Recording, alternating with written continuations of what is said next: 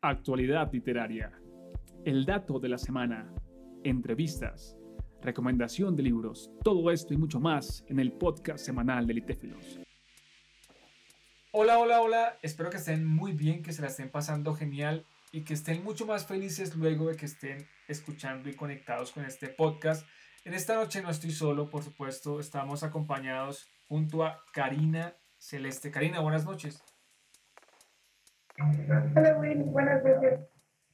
¿Cómo te encuentras, Karina? ¿Qué tal? ¿Bien? Muy bien, muy bien. Muchas gracias. Qué bueno, Karina. Para empezar, Karina, esta es una pregunta, entre comillas, obligatoria. ¿Desde qué lugar del mundo, Karina? Desde Jalapa, Veracruz, México. México, bueno, pues un saludo hasta México. No conozco México, pero bueno, quizá un día, quizá no, un día, un día vamos a estar por allí. Y bueno, Karina, cuéntanos, por favor, cómo ha sido ese proceso de acercamiento a la lectura. Empecemos por la lectura. ¿Cómo fue? ¿Quién te ayudó? Cuéntanos un poco esa historia.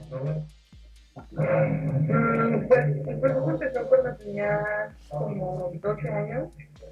Empecé a, a leer libros desde la primaria. Me quedaba yo en el salón y empezaba leer, empezaba yo a leer, ¿no? Y empecé a, a encontrarme con historias como bastante interesantes que me gustaban mucho y pues me empezó a gustar mucho la lectura, ¿no? Primero me empezó a gustar mucho la lectura, entonces leyendo como el reverso de uno de los libros, eh, me acuerdo mucho del autor, se llama Pedro Riera, eh, decía que decía su biografía que había sido escritor. Entonces dije, ah, pues creo que yo quiero dedicarme a esto. Hay gente específica que se dedica a escribir libros. Entonces dije, creo que eso es lo que quiero hacer. Y dije, bueno, pues voy a seguir leyendo, voy a seguir eh, eh, aprendiendo cosas y voy a, voy a ver si a lo largo del tiempo pues, cambia mi opinión, pero hasta ahora esto me está gustando. Y me gusta escribir, entonces vamos a ver cómo se va desarrollando todo. Entonces, pues para mí siempre estuvo muy claro eh, como lo que quería hacer y, y como no tanto, pero siempre estuvo muy claro qué quería hacer, que era escribir. Entonces, lo que sucedió después fue que traté de desarrollarme un poco más en la literatura. A, los 12, 13, 14 años traté de leer lo más que pude de literatura para desarrollarme lo, mejor que se pudiera en ese ámbito. Y definitivamente es esto, ¿no? O sea, no quiero hacer otra cosa, quiero hacer todo lo que tenga que ver con pues, escribir, y la expresión escrita. Entonces ahí fue cuando, cuando lo supe. Tremendo, tremendo porque primero una edad, pues 12 años, es una edad en la que muchas eh, experiencias definen lo que va a ser nuestro camino y en tu caso esa experiencia con la lectura comenzó a definir el proceso de lo que vendría y el leer este autor, la biografía, casualmente te sembró esa inquietud de, oye, ¿qué tal si yo y por qué no? Me encanta lo que dijiste de que sabías el qué, pero no el cómo. Y creo que el qué es una razón suficiente para averiguar el cómo. Porque si esperamos el cómo a tenerlo resuelto en 100%, pues estamos ahí como como en un lugar de no acción, así que me, me encanta. Iniciaste con el qué súper claro y el cómo se fue resolviendo año tras año, día tras día. Cuéntanos un poco acerca de las dificultades que has encontrado en ese proceso. Dificultades, me refiero a, no sé, gente que dice que para qué haces eso, a familia, amigos. Cuéntanos un poco, por favor. La verdad es que fácil, nadie, nadie. Bueno, el único que compartía como el gusto por la lectura era como mi papá, pero de ahí en fuera nadie de mi familia leía, nadie. Entonces era como hablar otro idioma. Entonces de pronto no podía ni siquiera compartir qué libro había leído, porque la gente a veces no sabía de qué estaba hablando. Entonces fue muy difícil esa parte, ¿no? Entonces cuando les, les comento, le comento a mi familia que quiero estudiar eh, filosofía, eh, me dicen, no, les digo, quiero estudiar filosofía porque quiero ser escritora. Y me dicen rotundamente, no, no vas a estudiar eso. Y yo, ah, ¿cómo de que no? Entonces, um, hice todo lo, lo, posible para cumplir mis sueños y para hacer lo que quería hacer, ¿no? Que era escribir. Entonces dije, bueno, pues quiero tomar, ¿por qué filosofía y no letras? Mucha gente me hace esa pregunta. Eh, creo que en aquel entonces, cuando estaba yo entre decidir entre letras o filosofía, letras es un poco más especializada en literatura y la verdad es que me agrada mucho también, pero me empezó a agradar un poco más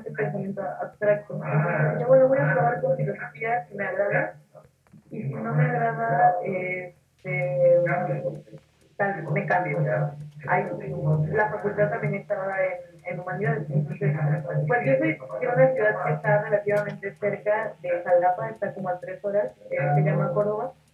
Este, entonces, pues representaba un cambio pues de ciudad y un cambio radical de estilo de vida, ¿no? Entonces, mis papás estaban un poco paniqueados porque no, me querían, no me querían dejar yo, obviamente no era tan fácil a los 18 años. Y yo estaba un poco determinada y representó un gran cambio como de ideas también, y lidiar con ese cambio de ideas, de costumbres, de hábitos. Eh, y aunado a eso, pues trabajar, trabajar por sus sueños, trabajar, literalmente trabajar, o sea, generar dinero para gestionar lo que quieres hacer, para gestionar la idea que quieres desarrollar, la persona en la que te quieres convertir. Entonces, no sido un proceso sencillo y entre esas también tuve peleas muy fuertes con mi, con mi mamá y, mi hermana que me decían así rotundamente, no, no vas a estudiar eso y eso no te va a dar de comer y así, ¿no? Entonces, pues denso y siempre me decían así como, ¿y cuándo vas a escribir un libro? ¿Y cuándo vas a terminar la licenciatura? ¿Y cuándo vas a acabar la tesis?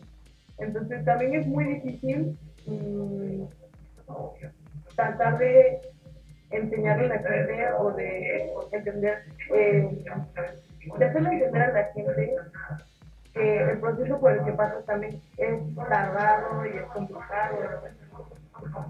Aparte de esto, como que mi familia me subestima mucho. Y, e, incluso cuando les comenté que ya había publicado, no se la creyeron.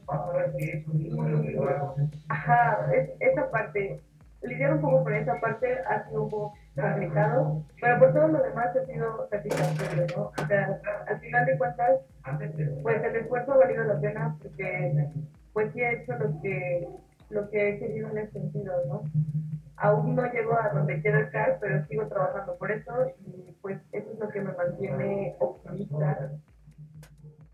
Tremendo, tremendo porque por supuesto que teniendo el qué inicias y vas descubriendo el cómo, pero el cómo tiene un montón de dificultades, complejidades y lo que hablas acerca de la familia y personas que quizá tú sentías que tenías que convencer de que lo que tú querías hacer era lo correcto, también veo que es algo bastante cansado, porque luchas internamente por lo que quieres y además tienes que convencer a los otros, o sea, es más energía, de que no, esto sí es bueno, sí, o sea, qué desgaste energía y también qué desafiante, y acá, como tú lo dices, acá estás, aquí sigues avanzando, trabajando, y eres un testimonio de, ese camino, de ese andar.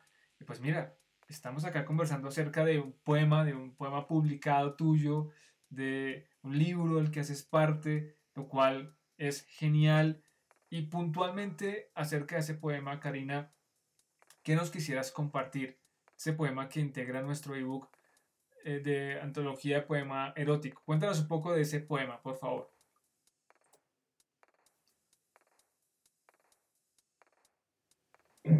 Y la verdad es que era la primera vez que me atreví a escribir algo erótico. Entonces fue muy refrescante también. En general, desde la primera convocatoria en la, en la que participé, fue muy refrescante también como la dinámica de escribir poesía, porque en los últimos años estuve escribiendo como textos académicos. Entonces es muy diferente a escribir literatura. Y algunas, algunos filósofos hacen la declaración de que la poesía está peleada con la filosofía. Y yo no creo tanto en eso porque pues mi, formación, mi primera formación fue literaria. Entonces eso fue lo que me llevó a la filosofía. Y pues dije, bueno, voy a parar de escribir tanto mi tesis y voy a tratar de escribir otra cosa. Entonces tomé como la escritura de la poesía y la forma de la expresión y me gustó, me gustó mucho desde la primera convocatoria y ahora en, y ahora en esta segunda que, que participo. Eh, siento que en ese poema traté de no decir muchas cosas, porque para mí lo erótico está en lo que no se dice, más que en lo que se dice, ¿no? Porque hay muchas cosas que pueden ser muy explícitas pero siento que parte de la sensualidad que querían transmitir era, era esa, como de lo que no se, de lo que no se dice y de lo que aún así se puede transmitir, ¿no? La idea, la idea creo que queda plasmada ahí. Y eso es, eso es con lo que me quedo de este poema. Me sentía un poco apenada porque nunca había escrito algo así, entonces dije, ah, ¿qué va a decir la gente cuando lo lea? Y cuando lo compartí, mucha gente me dijo, oye, me gustó mucho, eh, es muy bueno, o cosas así. Entonces, pues claro que te sube el ánimo y te dice, como, tal vez lo que estoy haciendo realmente le funciona a las personas, le gusta al público. Mm, y muchas de las veces tampoco hago esto para otras personas, o sea, lo hago inicialmente para mí. No es como que eh,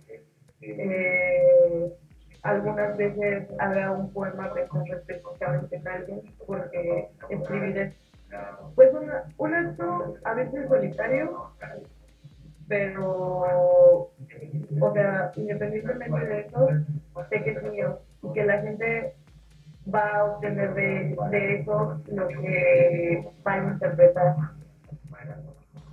Genial, genial. Mira, Has dicho respecto al erotismo que parte del erotismo reposa en lo que no se dice y concuerdo contigo, concuerdo que ahí también hay erotismo, creo que ese es un lugar que muchas veces dista de lo explícito, pero que hay, hay mucho erotismo, así que me parece genial y como lo describes, me parece súper concordante a, lo que pienso también, ¿sí? Así que genial, genial. Y para ir cerrando, Karina, esta conversación, percibí que sentías, claro, un poco de pudor, un poco de pena, como escribir acerca de esto. Hay personas que probablemente sientan lo mismo al abordar un tema como el erotismo o quizá otros temas que les generen incomodidad. ¿Qué les dirías tú a esas personas? ¿Cómo abordar estas incomodidades de escribir sobre estos temas y hacerlo público? Yo creo que aplica no solo para el poema erótico, creo que aplica por en general. La cosa yo creo que es atreverse. Si hay algo que quieras expresar, exprésalo, escríbelo.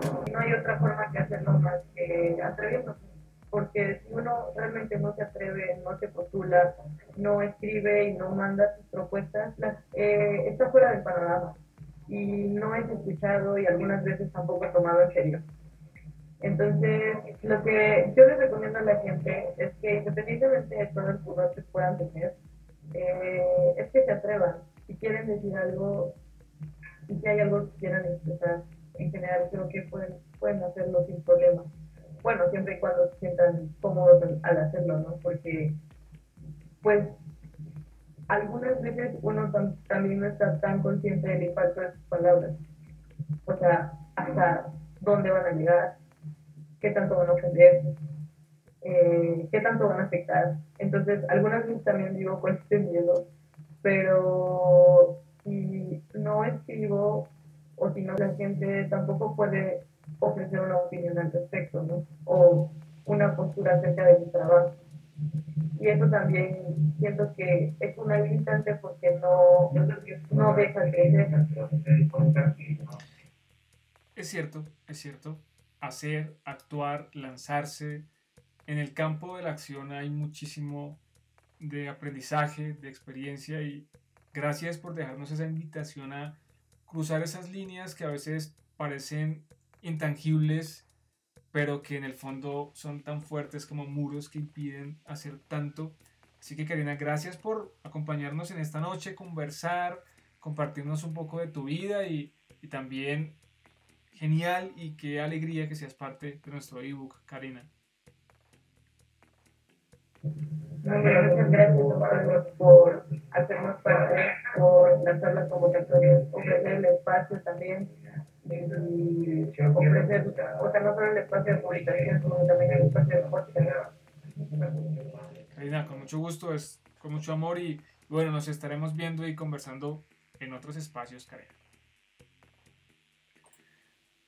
Claro que sí, muchísimas gracias.